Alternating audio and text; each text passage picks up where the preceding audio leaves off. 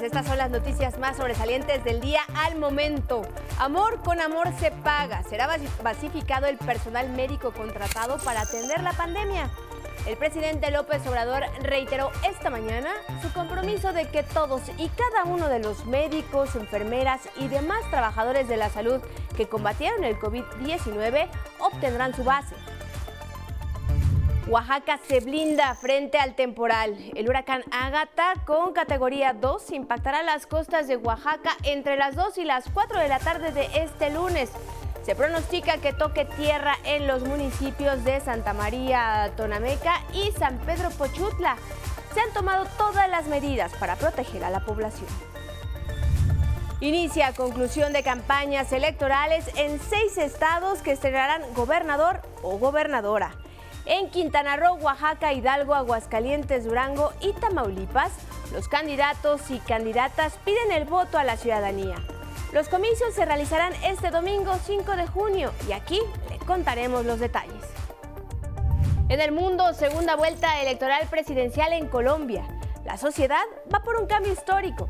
Y es que Gustavo Petro, candidato de izquierda, lleva a la delantera a su contrincante, el empresario Rodolfo Hernández, quien por su carácter es una especie de Fox colombiano. Los electores irán nuevamente a las urnas el 19 de junio. En los deportes, Atlas, bicampeón del fútbol mexicano. Los rojinegros refrendaron su título derrotando a Pachuca en la final de la Liga MX. Y gran orgullo para México. Esto en el automovilismo. Checo Pérez ganó el Gran Premio de Mónaco, mientras que el Pato Howard quedó segundo en las 500 millas de Indianápolis. Es el resumen y con él comenzamos. Hola, hola, ¿cómo están? Muy buenas tardes, los saludo con muchísimo gusto y les doy la bienvenida a este espacio informativo, así como a quienes ya nos sintonizan el 95.7 de FM, la frecuencia de radio del Instituto Politécnico Nacional. Ivonne Cárcova nos acompaña en la interpretación en lengua de señas mexicana y lo invitamos a que nos sigan en nuestras redes sociales. Estamos en Facebook, Twitter, Instagram y en nuestra página de 11 Noticias.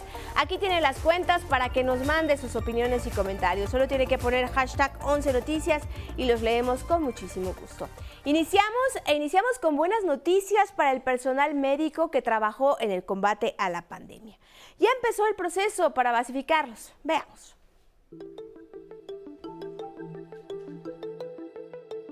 México está muy agradecido con sus médicos y enfermeras por actuar como héroes y heroínas para cuidar la salud de la población durante la pandemia, destacó el presidente Andrés Manuel López Obrador, quien reiteró que todos y cada uno serán basificados.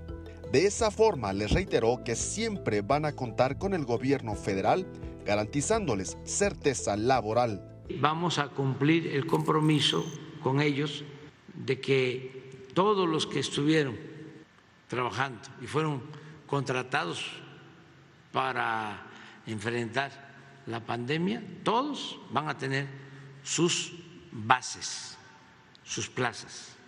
Es mi compromiso. El proceso de basificación del personal médico, detalló el presidente, ya inició de forma ordenada en los estados de Nayarit y Tlaxcala a través de la federalización del sistema de salud se cuidará la integridad, garantizó, a quienes se desempeñan en comunidades afectadas por la violencia. Y que tengamos especialistas y una atención médica de calidad en todo el país, hasta en las comunidades más apartadas, con la seguridad de que no van a ser agredidos. El titular del Ejecutivo acusó que el déficit de médicos y especialistas obedece a causas como la violencia, falta de inversión en educación pública, privatización de la salud y la corrupción. Son factores, aclaró, heredados de pasadas administraciones. Ese es el salto de la política neoliberal, del régimen corrupto. Eso no les gusta que yo lo diga, pero se puede probar. Y a los pequeños comerciantes los exhortó a ponerse al corriente con el programa Crédito a la Palabra, otorgado por el gobierno federal durante la pandemia para respaldar la economía familiar. Hago el llamado a todos los que recibieron estos créditos a la palabra para que no dejen de abonar. 11 Noticias, Armando Gama. Y ahora le pedimos a nuestros amigos del sur tomen sus precauciones. El huracán Ágata se mantiene en categoría 2 y avanza hacia las costas de Oaxaca. Con agua anticipa que impacte entre las 2 y las 4 de la tarde en los municipios de Santa María Tonameca y San Pedro Pochutla. El gobernador oaxaqueño Alejandro Murat aseveró que seguirá pendiente de lo que ocurra en las próximas horas a fin de salvaguardar la integridad de la sociedad. Y es altamente probable que en ese momento se convierta en categoría 3. En este momento va en dirección hacia Chacagua.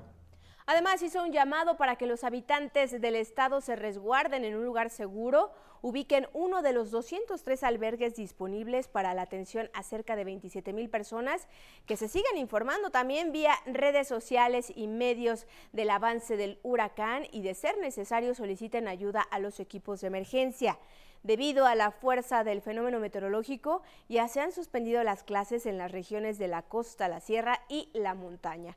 Además, han sido desplegados 9.300 elementos de la Sedena, Semar, Guardia Nacional, Conagua y la Comisión Federal de Electricidad para atender las emergencias. Ahí está todo el personal dispuesto. Y ahora nos vamos hasta Colombia, donde este fin de semana los electores acudieron a las urnas para elegir a su próximo presidente. Y ahí te encuentras tú, nuestro enviado especial Luisa Méndez, con todos los ecos de esta jornada. Muy buenas tardes, Luisa. Adelante con el reporte. Te saludo con gusto.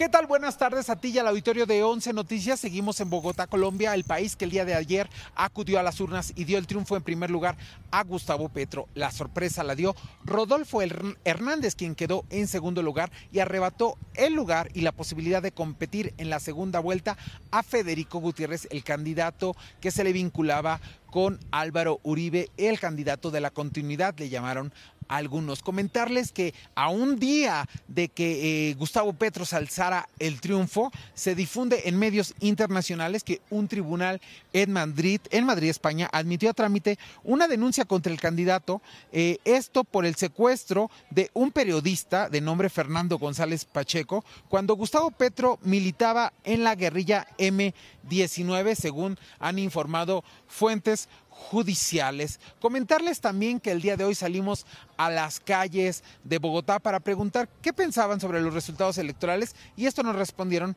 los ciudadanos. Bueno, pues Gustavo Petro pues, tendrá sus... Tiene muchas ideologías con las que no estoy de acuerdo. A pesar de ello, eh, parte de su gabinete político es, me parece adecuado frente a la realidad que vive el país y pues sería un cambio, digamos, frente a lo que siempre se ha vivido.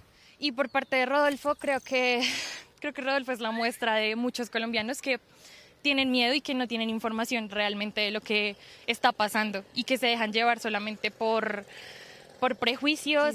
Solo Dios es el que sabe porque pues caras vemos, corazones no sabemos. Gustavo Petro le presta mucha atención a la gente que ha sido censurada y callada a través de la historia. Entonces eso me gusta, por un lado, porque es la mayoría. O sea, en Colombia el 66% de la población, creo, vive eh, en pobreza, ¿sí? Y en trabajo informal. Y me gusta que es economista. Siento que el país lo necesita. Pues es el reporte que te tengo tras los resultados electorales en esta primera vuelta en la disputa por la presidencia de Colombia. Regresamos con ustedes al estudio con las imágenes de mi compañero Christopher Dávila. Buenas tardes. Gracias a ti y a Christopher Luis. Muy buenas tardes. Seguimos pendientes de la información y en más de la democracia, pero ahora aquí en nuestro país. El próximo domingo habrá elecciones en seis entidades del país para elegir gobernador. Y ya iniciaron los cierres de campaña en Oaxaca, Hidalgo y Quintana Roo. En Oaxaca, tres de los siete candidatos a la gubernatura del estado realizaron sus cierres masivos de campaña este domingo. El candidato del PRI y PRD, Alejandro Avilés, celebró la culminación de sus actividades proselitistas en el auditorio Guelaguetza. Estuvo acompañado del actual gobernador Alejandro Murat Hinojosa. Y en Tuxtepec, el representante de Nueva Alianza, Berzaín López, también realizó su cierre masivo. El candidato de Morena, PT y Nueva Alianza, Julio Menchaca, realizó su cierre masivo en la Plaza Juárez de Pachuca de Soto. En su gobierno, aseguró todos los sectores van a ser atendidos, pero primero serán los pobres. La candidata del PRI, PAN y PRD, Carolina Vigiano, realizó su cierre en la Huasteca Hidalguense. En Juejutla, prometió que, en caso de ganar, a los jóvenes les dará internet y tablets gratuitas. Los candidatos del Verde, José Luis Lima y Francisco Berganza, de Movimiento Ciudadano, no tuvieron actividades este domingo. La candidata de la coalición Morena PT Partido Verde al gobierno de Quintana Roo, Mara Lezama, cierra campaña este lunes en Cozumel. En la entidad se resintieron los efectos del huracán Ágata, lo que retrasó los eventos proselitistas de los candidatos. Laura Fernández de la Alianza PAN-PRD ofreció una conferencia en Cancún en la que estuvo acompañada por la senadora Xochitl Gálvez. Leslie Hendricks, candidata del PRI, tuvo actividades en la Ciudad de México. José Luis Pech, de Movimiento Ciudadano, también cerró campaña en Cozumel. Nibardo Mena, de Movimiento Auténtico Social, se reunió con empresarios del sector turístico, a quienes les planteó la necesidad de atender el problema de los rellenos sanitarios. En más información nacional, presentan el plan para la seguridad de Nuevo León. En Nuevo León, el gobierno estatal presentó su plan integral de seguridad. Consiste en un modelo en atención focalizada, inteligencia, fuerza e infraestructura y fuerza civil y trabajo coordinado con el Ejército y la Guardia Nacional. En Aguascalientes, fue extinguido el incendio forestal que inició el sábado pasado en la Sierra de Laurel, entre los municipios Calvillo y Villa Hidalgo, consumió cerca de 1.135 hectáreas en los límites con Jalisco. En Puebla, un mes después de haber sido secuestrada, Sandra Elizabeth Pérez Portillo, sus restos fueron hallados en la cisterna de una casa de la capital de la entidad. Tenía 32 años de edad. Ocho personas fueron detenidas. En Tabasco, un tráiler perdió el control y se impactó contra varios vehículos estacionados en el kilómetro 120 de la carretera Cárdenas-Coatzacoalcos. Hay una persona herida y 25 unidades calcinadas. 11 Noticias, Arnold Gutiérrez. En otros temas de la matutina, el presidente Andrés Manuel López Obrador pedirá informes del caso de la saxofonista Marielena Ríos, quien fue agredida hace dos años con ácido y cuyo agresor sigue en libertad. El presidente Andrés Manuel López Obrador lamentó esta mañana el ataque con ácido que sufrió la saxofonista oaxaqueña María Elena Ríos en septiembre de 2019 y anunció que solicitará a las autoridades judiciales un informe para conocer los avances de las investigaciones. A casi tres años de distancia, cuestionó el presidente por qué el agresor sigue libre. Porque este es un caso de dominio público, conocido y desde luego lamentable, que está en la Fiscalía, pero vamos a pedir nosotros informes para ver el avance que hay en las investigaciones y por qué el agresor está en libertad. El caso del intento de feminicidio que conmocionó al país se encuentra en manos de la Fiscalía de Oaxaca. El agresor señalado por la víctima es su expareja, un empresario que también fue diputado local por el PRI. Incluso la Fiscalía Estatal ofrece un millón de pesos a quien proporcione información para ubicarlo. Minutos después del anuncio hecho en la mañanera, María Elena Ríos agradeció el respaldo del Ejecutivo y le pidió que el caso sea atraído por la Fiscalía General de la República. El presidente López Obrador también reveló que pedirá información a la FGR para saber si investiga por delitos de corrupción al exsecretario general del sindicato de Pemex, Carlos Romero de Champs. Le vamos a pedir informes a la Fiscalía si existen las denuncias este, y en qué estado se, se encuentran. Aprovechó para llamar a desterrar viejos vicios del charrismo sindical. Lo que no se puede ya, aunque haya campañas, es regresar a la venta de plazas, a permanecer eternamente la dirección de un sindicato, el que no se tome en cuenta la voluntad de los trabajadores, También se pronunció por atender las denuncias de presuntos casos de maltrato a trabajadores petroleros, así como falta de equipo y uniformes. En otro tema, exhortó al sector empresarial a garantizar el pago de utilidades como corresponde por ley a los trabajadores. Tenemos que procurar que se cumpla con la Constitución y que se entregue el reparto de utilidades a los trabajadores. En el caso de la minería está eh, cumpliéndose. Con información de Armando Gama, 11 Noticias de la confianza de que Estados Unidos invite a todos los presidentes a la Cumbre de las Américas va la crónica de mi compañero Don Miguel Reyes Razo. Polarizados los mexicanos, interrogó escéptico el presidente Andrés Manuel López Obrador, quien, severo, ubicó. Polarizados los estadounidenses, el tema de las armas los divide. Aquí, ¿qué va? Nosotros abrazamos a nuestros opositores y simuló un gesto de felicitación mientras aplazaba divulgar su decisión ante la inminencia de la Cumbre de las Américas en Los Ángeles, California. Hay tiempo. Todavía faltan días para esa reunión. Yo confío, reiteró, en que Estados Unidos convide a todos. Sé que hoy el presidente Biden, de natural bondadoso, vive intensas presiones. Grupos poderosos que solo quieren el éxito de las élites políticas y económicas de ese país actúan sin considerar el hambre y la necesidad de miles y miles de personas.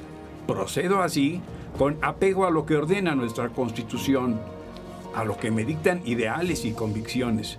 Yo no ejecuto machincuepas. No todo es eficacia. Los principios son muy importantes. Si no se invita a todos, como yo sugiero, entonces no iré a esa cumbre y sería el canciller Marcelo Ebrard quien acudiría en representación del gobierno de México. Mis adversarios, los conservadores, están muy nerviosos. Serenidad. Todavía espero la respuesta de Washington. En 11 Noticias, eh, Miguel Reyes de Razo informó. ¿Y cómo iniciaron los cierres de campaña electoral en Aguascalientes, Durango y Tamaulipas? Veamos.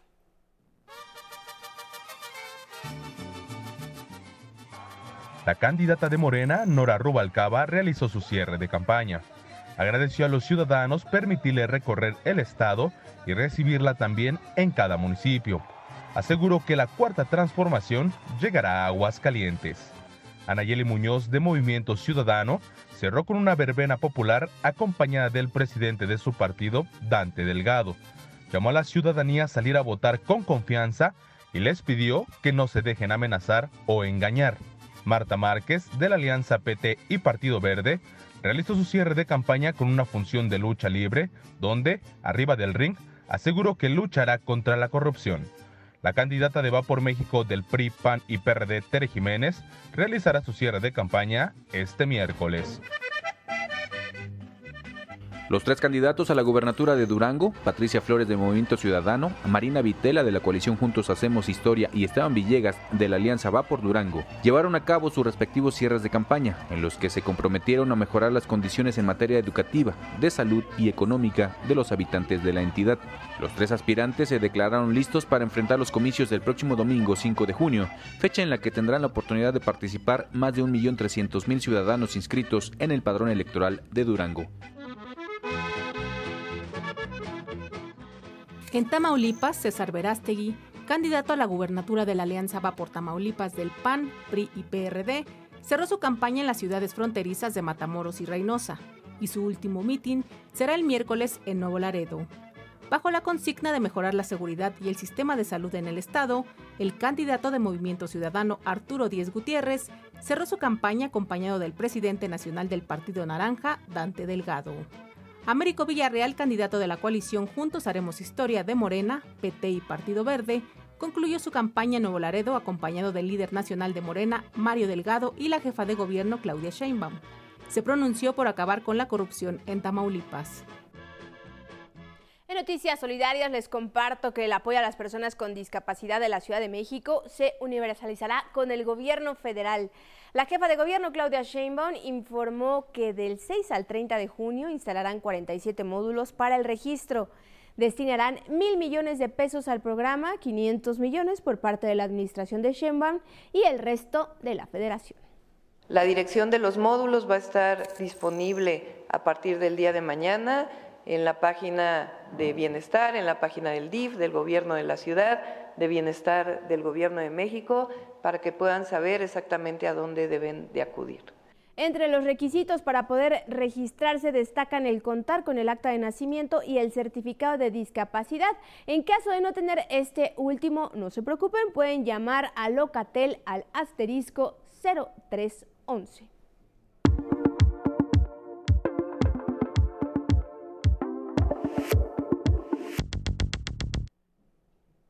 Abrimos la ventana del mundo en Estados Unidos. Apenas unos días después de la masacre en una primaria de Uvalde, en Texas, fue arrestado un niño de 10 años, esto en Florida, por amenazar mediante mensajes de texto con desatar un tiroteo en su escuela. El menor ya es investigado por la policía, cursa quinto grado de educación básica en la localidad de Cabo Coral. Y nos vamos hasta Brasil, donde las torrenciales lluvias han causado severos estragos. En la zona noreste, los deslaves e inundaciones han dejado 91 muertos y 26 personas desaparecidas. Los bomberos buscan a sobrevivientes entre toneladas de escombros. Entre la noche del viernes y la mañana del sábado, el volumen de las lluvias alcanzó el 70% de lo esperado en mayo. Y en Ucrania, luego de intensos bombardeos, el ejército ruso avanza en Severodonetsk, al este del país. Es la última ciudad bajo control ucraniano en esa zona. Cerca de ahí, Rusia atacó un convoy humanitario que evacuaba civiles. En esta ofensiva falleció un periodista francés. El Eliseo denunció que fue un doble crimen por atacar civiles y periodistas.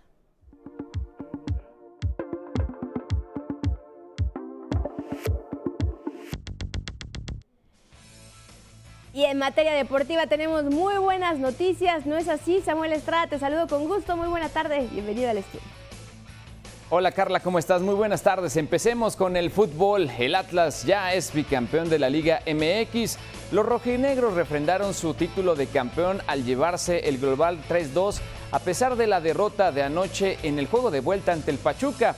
Así los tapatíos se convirtieron en el tercer equipo bicampeón en torneos cortos, sumándose a Pumas y León. Escuchemos la voz de su afición. La verdad no lo puedo creer es algo increíble, es un sueño hecho realidad después de 70 años y tres títulos, porque son tres, el campeón de campeones y dos títulos de liga. La verdad es que, la verdad es que nunca pensé yo verlos campeón. La verdad es que ya había perdido la esperanza y dos veces, increíble. El Atlas iniciará los festejos con su afición en unos minutos. A las 3 de la tarde partirán desde la Catedral Tapatía, desfilarán por las principales calles de Guadalajara hasta llegar a la glorieta de los niños héroes cerca de las 6 de la tarde. Enhorabuena para los zorros bicampeones. Pasamos al automovilismo deportivo, domingo histórico para dos pilotos mexicanos y orgullo en todo el país. Sergio Checo Pérez ganó el Gran Premio de Mónaco de la Fórmula 1, superando al español Carlos Sainz y a su coequipero Max Verstappen, mostrando gran habilidad al volante del tapatío. Se escuchó así nuestro himno nacional.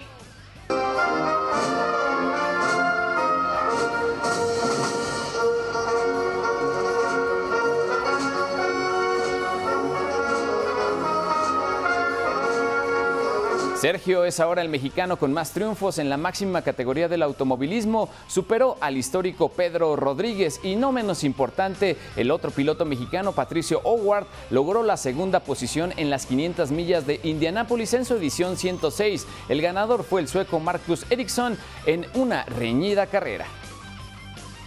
Hablemos de otras cosas. En la Liga Femenil se avecina el juego de vuelta por el título de campeón de campeonas entre Rayadas de Monterrey y el equipo de las Chivas de Guadalajara. Recordemos que en el juego de ida empataron a un gol. Lo veremos después de las 8 de la noche. La ciclista mexicana Daniela Campuzano se coronó campeona del Panamericano de Ciclismo de Montaña en Catamarca, Argentina. En nombres destacó el mexicano Gerardo Ulloa, que se quedó con la plata, y en la categoría junior Jocelyn Morales y Andrea Cerda hicieron el 1-3 para México.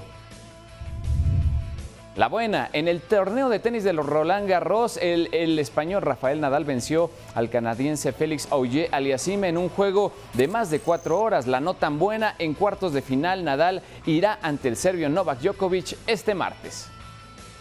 En la NBA se definió la gran final que disputarán a partir del próximo jueves los Warriors de Golden State y los Celtics de Boston. Los Celtics se proclamaron anoche campeones de la conferencia este al vencer a Miami Heat. Carla, es en información de los deportes. Muy buenas tardes. Gracias, Samuel. Muy buenas tardes. Y de los deportes nos vamos a los espectáculos. Contigo, Sandra Citlia. Muy buenas tardes. Feliz lunes.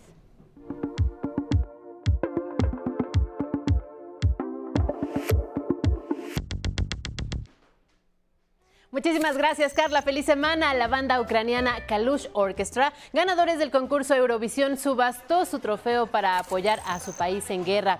El micrófono de cristal obtuvo en Facebook 900 mil dólares para comprar drones militares. Tras dos años de retraso por la pandemia, el estreno de Top Gun Maverick generó 124 millones de dólares en taquilla en Estados Unidos en su primer fin de semana, convirtiéndose en el estreno más grande para Tom Cruise, tanto local como global, donde captó 248 millones de dólares. Matthew McConaughey visitó su natal Uvalde, en Texas, tras la tragedia ocurrida en una escuela. El actor se reunió con familiares de las víctimas y la comunidad escolar, quienes aseguraron que su visita les llevó sonrisas que ayudan a sanar. En redes, McConaughey dijo que no se puede exhalar otra vez, dar excusas y aceptar estas trágicas realidades como un status quo. Y en un concierto de Jeff Beck en Inglaterra, Johnny Depp apareció como invitado, mientras un jurado en Virginia, Estados Unidos, alista el veredicto por difamación contra su ex esposa Amber Heard. Son los espectáculos. Muy buenas tardes, Carla. Gracias, Sandra. Muy buenas tardes. Gracias a ustedes por acompañarnos en esta emisión. Y hoy nos vamos a despedir con imágenes del volcán Bromo, ubicado en la zona oriental de la isla de Java, muy lejos de aquí, allá en Indonesia. Uno de sus atractivos es que despide gases de colores. Ahí tiene las imágenes, disfrútelas, que tenga muy buena tarde, muy buen provecho, feliz semana y ya lo saben, nos vemos mañana.